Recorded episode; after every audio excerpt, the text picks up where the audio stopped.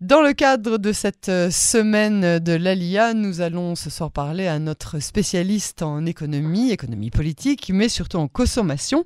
Bonsoir Yael Ifra. Bonsoir Yael, comment allez-vous? Ben, Moi très bien et vous? Eh bien, écoutez, oui, ça va. Vraiment, euh, très, occupé à la Knesset. Les, ouais. les débats, les débats budgétaires euh, qui sont en train de s'accélérer là. Ouais. Et euh, ouais, ouais, beaucoup de, beaucoup, beaucoup, beaucoup de choses à décider, très importantes pour l'avenir du pays. Donc continuez, continuez de bien bosser pour qu'on ait un beau budget hein, cette année, hein, mhm. parce que ça fait longtemps, on ne sait plus même à quoi ça ressemble. Voilà. Alors Yael, on est donc en pleine semaine de l'AIA, comme vous le savez, beaucoup de nouveaux immigrants nous écoutent hein, depuis Israël, mais aussi pas mal de personnes qui comptent émigrer très bientôt. Alors on va essayer de leur donner quelques conseils. Euh, tout d'abord, quels sont les avantages économiques euh, de la Alia euh, Je sais qu'à une certaine époque, on parlait de salclita, donc de panier d'intégration, de voitures, éventuellement d'aide à l'achat, d'appartements, etc. Où est-ce qu'on en est aujourd'hui? Ben, c'est toujours, vous savez, quand vous arrivez en Israël, on vous donne le, papier qui, je pense, a été imprimé dans les années 70. Donc, c'est toujours les mêmes avantages, plus ou moins, qui sont consentis aux nouveaux immigrants en Israël. En effet, euh, Israël est le seul pays au monde qui non seulement nous accueille les bras ouverts mais en plus nous donne une enveloppe de cash à l'arrivée, donc c'est quand même euh, quelque chose d'assez exceptionnel. C'est pas mal, ouais. Gens, euh, oui, payent euh, des milliers parfois d'euros pour avoir un visa eh pour les États-Unis ou pour le Canada. Donc ici, ce n'est pas du tout le cas. Donc évidemment, ça fait partie des moments émouvants de la Aliyah. Alors oui, il y a un salklita, c'est-à-dire un panier d'intégration qui est une somme d'argent que le ministère de l'intégration donne à chaque nouvel immigrant afin de lui permettre, en gros, de s'organiser euh, durant les, on va le dire très généreusement, les six premiers mois euh, suivant son arrivée en Israël. Ce n'est pas une somme euh, énorme, hein, Yael, c'est de l'ordre d'à peu près 10 000 shekels par personne de la famille pour six mois. Hein, donc ça veut dire à peu près 2500 euros. Est-ce que ça varie encore en fonction des pays? Parce qu'à une époque, un Français ne recevait pas la même chose qu'une personne qui venait par exemple d'Éthiopie ou de Russie. Non, c'est terminé. Il peut y avoir après des avantages, euh, des avantages différents qui peuvent être consentis par la suite, mais à l'arrivée, c'est la même chose. Donc, en gros, ce salclita, évidemment, euh, il aide un petit peu à passer les premiers jours, mais en aucun cas, il ne faut s'attendre à vivre avec six mois euh, en Israël, qui est un pays très cher. On a aussi, évidemment, le droit de suivre un ulpan, d'avoir 500 heures d'ulpan dans toutes sortes d'ulpan qui sont répartis à travers le pays, avec énormément de formules différentes. On a le droit à des formations professionnelles euh, qui sont des formations vraiment professionnalisantes. Hein. Ça veut dire des métiers euh, qu'on appelle, qu'on dit en tension, hein, des métiers sur lesquels on recherche des personnels et des formations plutôt courtes, mais quand même c'est avantageux. Euh, et puis on a effectivement en principe des aides à l'achat d'un appartement, mais en fait ces aides ne sont pas supérieures à celles qui sont consenties par l'État à quelqu'un qui achète son premier appartement. Donc sauf si on a déjà deux appartements en Israël, c'est pas très avantageux, mais enfin quand même, hein, c'est une baisse assez conséquente, une réduction assez conséquente de la taxe euh, à l'achat euh, d'un appartement. Et puis, pour ce qui est de la voiture, eh bien, écoutez, les voitures sont tellement chères en Israël, Yael, que en fait euh, l'avantage eux est quasiment nul puisque en fait on, il n'est consenti que sur une voiture neuve et les voitures neuves coûtent vraiment très très cher en Israël. La plupart des gens achètent des voitures d'occasion. Donc pour la personne qui a les moyens de se payer une voiture neuve, si je ne me trompe pas, je crois que c'est euh, tout simplement une enfin une déduction de la TVA, donc 17 euh, voilà, donc ça peut être avantageux. Et puis il y a également selon les municipalités, c'est très très très important pour les nouveaux immigrants d'aller regarder à l'avance dans quelle ville ils vont aller habiter, parce que les villes se font la course pour attirer le maximum de nouveaux immigrants, en particulier français, dont on ne dira jamais assez qu'ils sont une immigration de très très grande qualité, de gens diplômés, de gens qui généralement ont une assise financière. Hein. Ici, on ne parle pas de l'immigration euh, d'Ukraine, par exemple, qui, euh, représente le gros hein, euh, des nouveaux immigrants en Israël chaque année. Et donc, des villes comme Jérusalem, Rishon LeZion, euh, aussi bien que Modi'in, par exemple, ou bien des villes dans le nord comme Mahalot, vont aller au salon de l'immigration et essayer d'attirer les nouveaux immigrants et leur proposent des avantages, toutes sortes d'avantages, des réductions pour les activités des enfants, des réductions. Alors la première année, on a droit à une réduction sur ce qu'on appelle la Arnona. La Arnona, c'est une espèce de mélange de la taxe d'habitation et de la taxe foncière. Puisqu'en Israël, il n'y a pas de différence. Donc, on a droit à une réduction et il y a des mairies qui donnent 100%, d'autres qui donnent 10% de réduction. Ça dépend, c'est à leur discrétion. Donc, il faut absolument faire une étude de marché avant de, venir en Israël. Il y, a un avantage hein, à ne pas forcément se jeter euh, euh, tout de suite vers les, très très grandes villes. Il y a, un certain avantage justement à aller vers des villes peut-être un petit peu plus petites, un petit peu plus intimes, euh, avec une ambiance justement un petit peu plus intimiste et feutrée, où on rencontre un peu plus des familles et on se, on se mêle beaucoup plus vite, on s'intègre beaucoup mieux au pays. Alors, une, question un petit peu plus euh, générale. Quelle différence euh, majeure vous voyez entre la consommation avant et après la LIA Yael, vous m'avez lancé sur mon sujet préféré, je n'ai pas compris. la consommation, vous connaissez vraiment, Yael?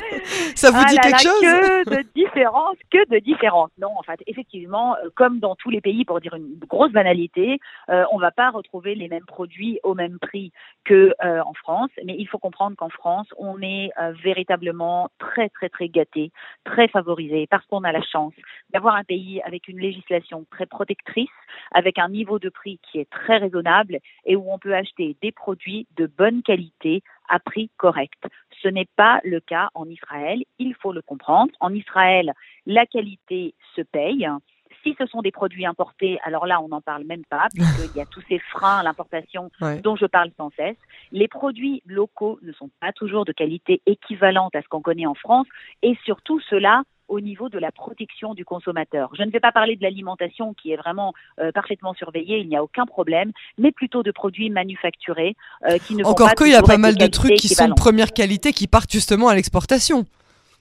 Ah oui, bien sûr. Donc, quand je parle de première qualité, c'est pour les fruits et les légumes qui sont exportés. Mais je peux dire que bon, si vous achetez en Israël un yaourt ou du lait ou euh, des, gâteaux, il n'y a pas de problème. Ça Ça va pas être des produits. Euh, bon, c'est des produits industriels. Il faut regarder la composition. Euh, à cause de la cache-route, il y a énormément de produits qui contiennent des graisses trans, des, des margarines, des huiles hydrogénées. Donc, il faut faire attention. Hein. Il n'y a pas ici, il y a pas ici le petit beurre avec cinq ingrédients. Ça n'existe pas.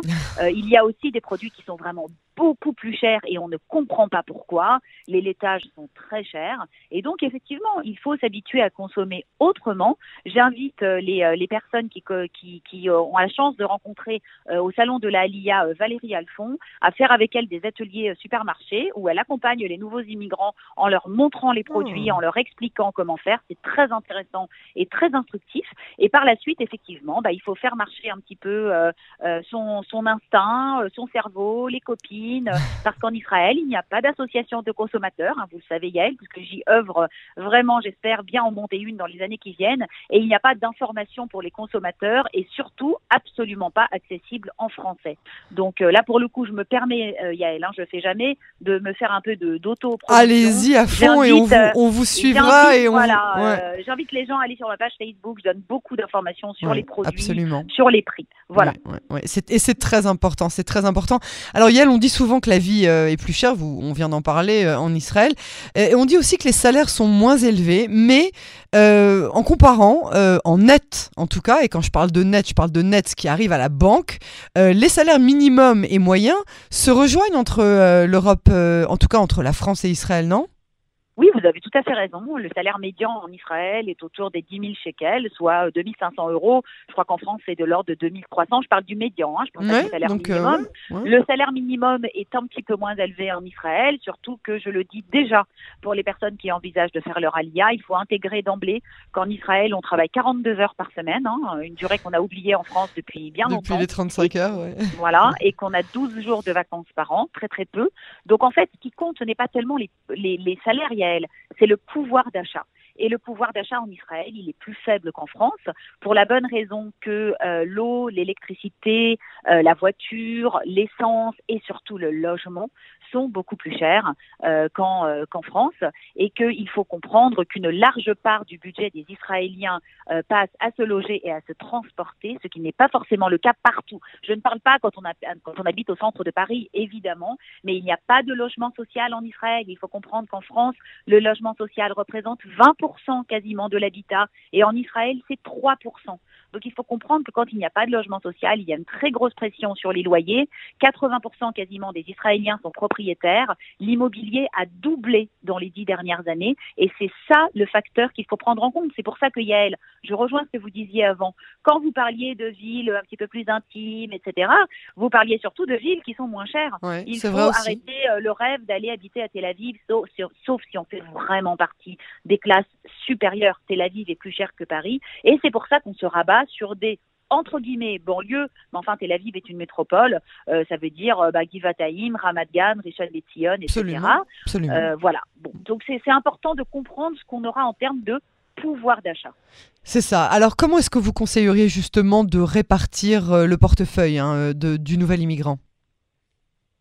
Il faut absolument comprendre quelque chose d'essentiel. quand on fait sa alia, on a toujours l'impression qu'on va avoir une vie nouvelle. On se projette euh, dans six mois, on parlera couramment hébreu et on aura un travail. La réalité, évidemment, n'est pas si rose comme pour tous les immigrants du monde. Hein, D'ailleurs, euh, ce n'est pas tellement différent. Il faut comprendre que faire sa alia, c'est aussi émigrer et c'est aussi devenir un immigrant. Comme on en voit nous des immigrants quand on est en France, eh bien les difficultés se ressemblent quand même. Donc il faut évidemment ne pas rêver qu'on aura un travail au même salaire que celui qu'on a en France aujourd'hui euh, d'ici un an. d'ici six mois, évidemment, il n'en est pas question. Pour les personnes qui peuvent conserver une personne du foyer qui travaille en France, même si ce n'est pas forcément confortable, et je sais que ce n'est pas ce que dit l'agence juive et toutes les personnes euh, qui sont les grands prêtres de la Alia, mais il faut absolument garder, si on peut garder une base de revenus en France évidemment que c'est une sécurité et ça permet de se retourner. Et puis, il faut évidemment faire très attention, être très économe dans les premiers temps, essayer d'accumuler un maximum d'informations sur le pays, ne pas chercher à retrouver la même vie qu'on avait en France parce que ce n'est pas possible et que ça coûte très très cher. On a la chance que l'école soit gratuite, enfin plus ou moins gratuite. J'allais dire Voilà, mais même les écoles religieuses, hein, pour ceux qui ont les enfants mhm. à l'école juive en France, c'est quand même une très grosse dépense. Ici, c'est quand même inférieur. La santé est plutôt moins chère. Euh, donc, il faut savoir que il faut faire des économies sur tout, faire attention à tout, tenir un carnet de dépenses et essayer de s'adapter s'adapter en permanence. Ça veut dire si au bout de six mois, on voit que ça ne fonctionne pas, qu'on ne s'en sort pas, qu'on est de toute évidence pas dans la bonne ville, eh bien, il faut commencer à s'organiser pour déménager, pour aller ailleurs, se renseigner et surtout, Yael, consommer à outrance des réseaux sociaux de francophones en Israël. D'accord? Ce n'est pas un échec ça, ne veut pas dire qu'on n'est pas intégré si on regarde régulièrement des groupes Facebook de quartiers, de villes, d'immigrants, de travail. C'est là qu'on glane les informations les plus importantes. Le réseau, le réseau, le réseau, il n'y a que ça à faire quand on est francophone en Israël, se renseigner, se faire aider et surtout quelque chose de très important, demander de l'aide. En Israël, les gens adorent aider. Ils ne vont pas forcément, contrairement à ce qu'on dit, vous proposer spontanément de l'aide au coin de la rue, mais si vous leur demandez, ils vont toujours vous aider avec plaisir, avec générosité et sans rien demander en contrepartie. Donc il faut abuser des relations et des informations gratuites et surtout se faire un stock d'expérience et en tirer les leçons le plus rapidement possible. ne pas être ne pas être rigide. Moi, j'aurais jamais j'aurais jamais pensé à ça, vous voyez, comme quoi c'est euh, c'est vraiment une, une, une, bonne un, bon un très très bon euh, conseil. et c'est gratuit, oui. Euh, alors, euh, une, autre, question qui est, euh, quand même importante. Est-ce que vous conseilleriez de faire, par exemple, un business plan avant de venir? Et est-ce que vous avez le sentiment que le pouvoir d'achat, comme vous l'avez énoncé tout à l'heure, est sur le point de, de chuter? De baisser, on a compris, mais est-ce que ça va vraiment chuter? Alors un business plan, c'est un petit peu compliqué, mais oui, moi je suis très très partisane de ce que on fasse au moins un ou deux voyages avant la Alia.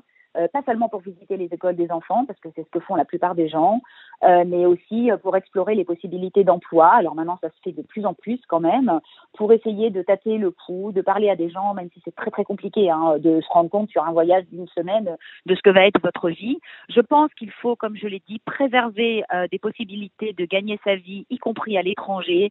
Alors ne pas rester en call center, évidemment. Il vaut encore mieux voyager maintenant que le corona se termine, hein, plus ou moins une semaine par mois ou une semaine tous les deux mois, plutôt que d'essayer à tout prix de trouver un boulot qu'on aura du mal à trouver.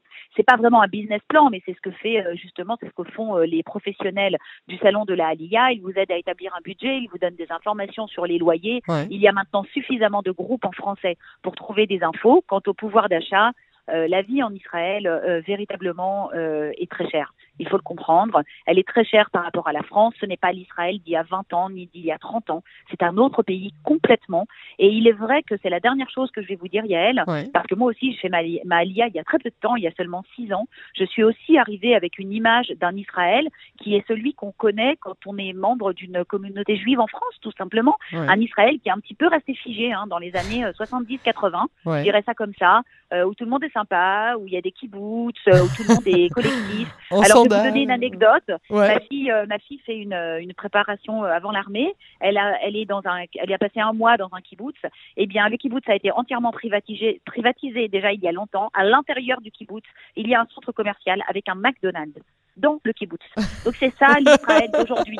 Voilà, c'est drôle et c'est pas drôle. Ça veut dire que même moi, j'étais stupéfaite et ça fait six ans que je suis en Israël. Je J'aurais même pas imaginé qu'à Kibbutz, a à l'intérieur un centre commercial avec un McDo. Alors voilà, donc ça veut Dans dire. Dans une des bases militaires où j'étais pendant mon service, il y avait aussi un McDo. Il faut pas le dire. Une des bases militaires euh, aériennes, il y ah, avait ben aussi. Voilà. Un... Voilà, mais dans un kibbutz, c'est encore euh, voilà, c'est fou quoi. Donc juste pour dire qu'il faut se comprendre que les structures sociales ont énormément changé en Israël. Mhm. Il y a beaucoup de choses qui sont restées, de la solidarité, de l'esprit pionnier, mais c'est un pays euh, occidental et très très très inégalitaire.